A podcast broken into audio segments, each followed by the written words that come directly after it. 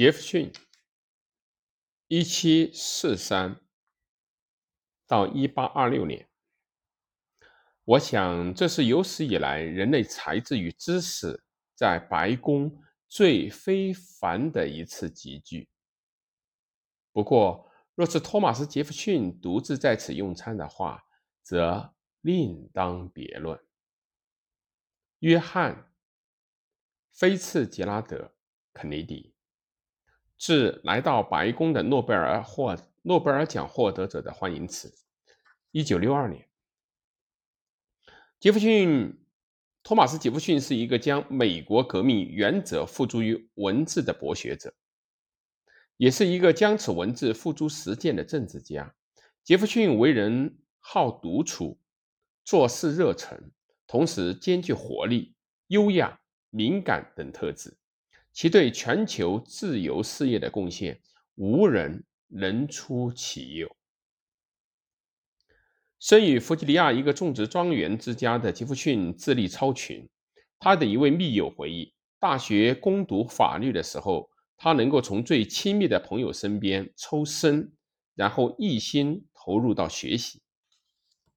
他风度翩翩，气宇不凡，却极度的厌恶辩论。甚少公开发言。然而，这个年轻政治家的多面才能很快在弗吉尼亚殖民地立法院被关注。杰弗逊的力量通过他的笔凝聚于独立宣言之上。一七七六年的第二届费城大陆会议上，杰弗逊作为主笔起草了这份编次。英国君主的重要文献，以高举普遍自由与平等旗帜的阐述，开启了民权之首页，自由之宪章。字里行间，其出类拔萃的思想、追求自由的决心与对同志的慷慨，昭然可见。早在他获选进入弗吉尼亚州的议会以后，杰弗逊就下定决心要把自己的理想付诸弗吉尼亚州的宪法。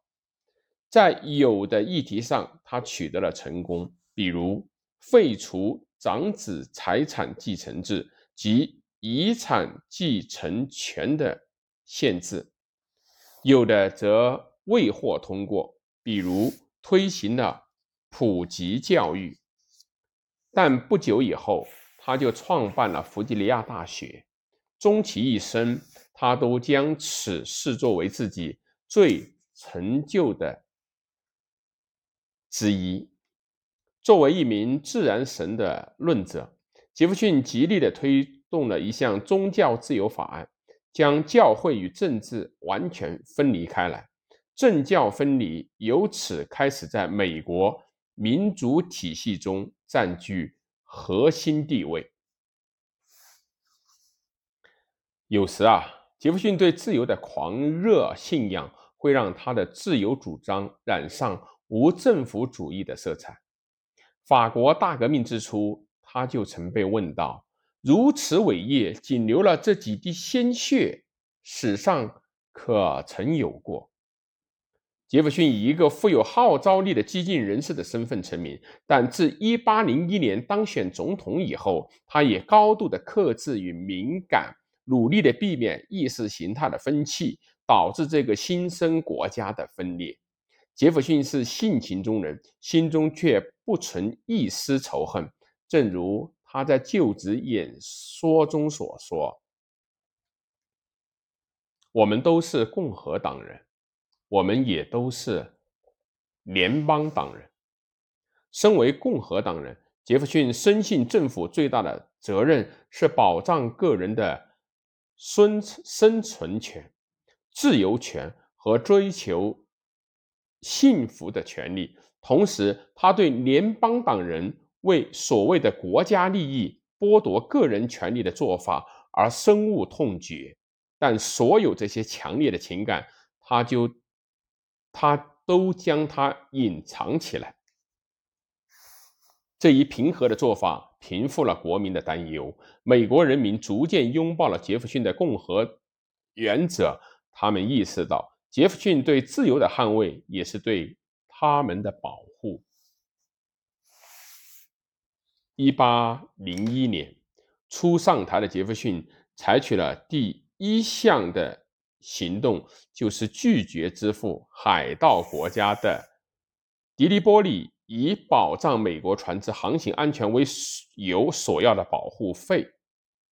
这么做的同时，他也将美国带进了第一场同一个中东伊斯兰国家的战争中。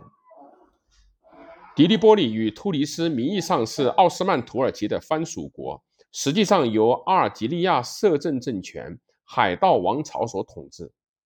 两国与摩洛哥苏丹国会称为白白尔诸国，三国实行无耻的海盗政策。通过奴隶的贸易、抢劫、索要贡金和赎金获取巨额的财富。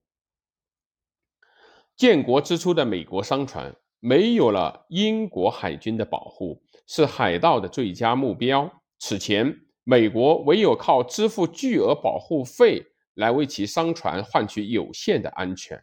到了1801年，联邦政府每年有百分之二十的收入。流向了海盗国家。杰弗逊决心改变这一状况，他要用是证明，他想要证明，哪怕是开战，也没有比完没完没了的支付赎金和保护费要强。当时啊，迪利波里的卡拉曼里王朝统治着今天的利比亚。面对美国的开战决定，卡拉曼里王朝的。当家尤素夫·卡拉曼里公然挑衅：“我从不惧怕战争，它是我谋生的手段。”开战之初，形势不容乐观。1803年，美国海军费城号战舰失事，船员被迪利波利掳为人质。次年的二月，一名勇敢的年轻军官史蒂芬。迪凯特潜入迪利波里港，将费城号付之一炬。海盗们试图将这艘美国海军引以为豪的战舰改造为海盗船的计划，因此而破产。但迪凯特试图炸毁迪利波里舰的计划未能成功，十一名美国士兵因此而丧生。时任美国驻突尼斯的领事威廉·伊顿几乎凭一己之力扭转了战争的局势。伊顿原是一个牛仔，大学时就读于精英云集的达特茅斯大学，能讲一口流利的希腊语和拉丁语。他还是一个印第安战争时期的老兵，有一手飞刀的绝技，两米开外，百发百中。伊顿不能够容忍此番以国家利益换取一个博博尔海盗国家宽容的交易，遂提议以一千名海军陆战队员攻克突尼斯。随后，他又提出了多个迫使利比亚发生政权更迭的计划，两项提议均遭国务卿否决。于是，伊顿单方面采取了行动。他先是在埃及招募了卡拉曼尼王朝的一名王子哈迈特，随后组建了一支由九名陆战队员与四百名雇佣军组成的军队。随后，带着这支由阿拉伯人和基督徒组成的杂牌军，穿越了沙漠，行军五百英里，对迪利波里第二大城市德尔纳发动了突然袭击。在随后的激战中，伊顿和哈迈特取得了胜利，但伊顿利用政变进军迪利波里的计划却遭到了挫败。迪利波里的帕夏慌忙地向美国递交了一份合约，双方立即进入到和谈状态。随着哈迈特被送回埃及，失落的伊顿也归上了，也返回了归归国之路。这位抗命英雄的功绩至今未获承认。一八零三年，杰弗逊抓住拿破仑出人意料的出让法国土地的机会，买下了路易斯安那，美国国土面积因此而激增了一倍。对于这一大胆的举动，杰弗逊坦言，他在做决定时并未获得国会的授权，但此举保障了美国的稳定，创造了杰弗逊口中的自由王国，更为他再度竞选总统赢得了压倒性的胜利。杰弗逊发出了“人生而平等”的宣言，却终因其。过于激进的观点受到了责难。他坚决反对奴隶制，但同时却在弗吉尼亚种植园拥有大批的奴隶。他唯一的著作《弗吉尼亚笔记》中关于奴隶制度的讨论透露出他对异族通婚的强烈反对，甚至时有强烈的种族主义色彩。杰弗逊承认自身的这一根本性矛盾，这一矛盾呢，源于正义与自保之间的不可调和的冲突。他曾与一位友人谈及奴隶制度：“我们抓住了狼的耳朵，可这样既不能抓住它，也不能安全的放走它。”杰弗逊极力对当时的人们隐藏着自己的私生活，对后世亦是如此。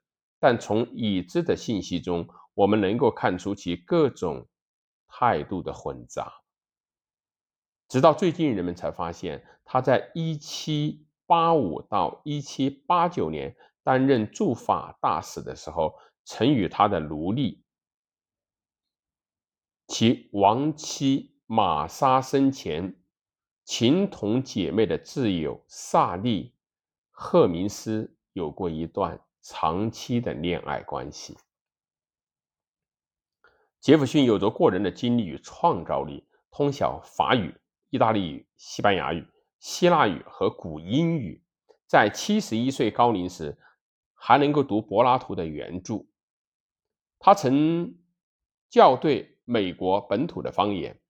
他又是一个兴趣浓厚的考古学家，尝试用全新的方式挖掘坐落在他私人土地上的印第安墓堆。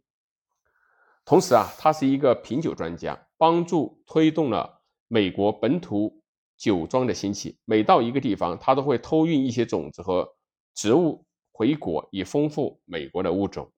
他发明了转椅和早期的自动门，在建筑学方面也颇有造诣。现今的世界遗产弗吉尼亚大学和他那位与弗吉尼亚蒙蒂塞洛的房产均出自于他手。他死后捐赠给了国家的私人图书馆，成了今天的国会图书馆。在白宫的时候，这个来自蒙蒂塞洛的圣人是好客的主人。他穿着拖鞋，热情地欢迎各方的宾客。只有很少的时候，他会到他在林奇堡杨树林的寓所，偷享他渴望的宁静。每一个美国人都想追随他，这位共和派的激进分子，美国最出色的建筑学家。他和他的老朋友约翰·亚当斯像是约定好的一样，是于一八二六年的七月四日。这一天也是那篇向世界传播自由的文字。独立宣言发表五十周年的纪念日。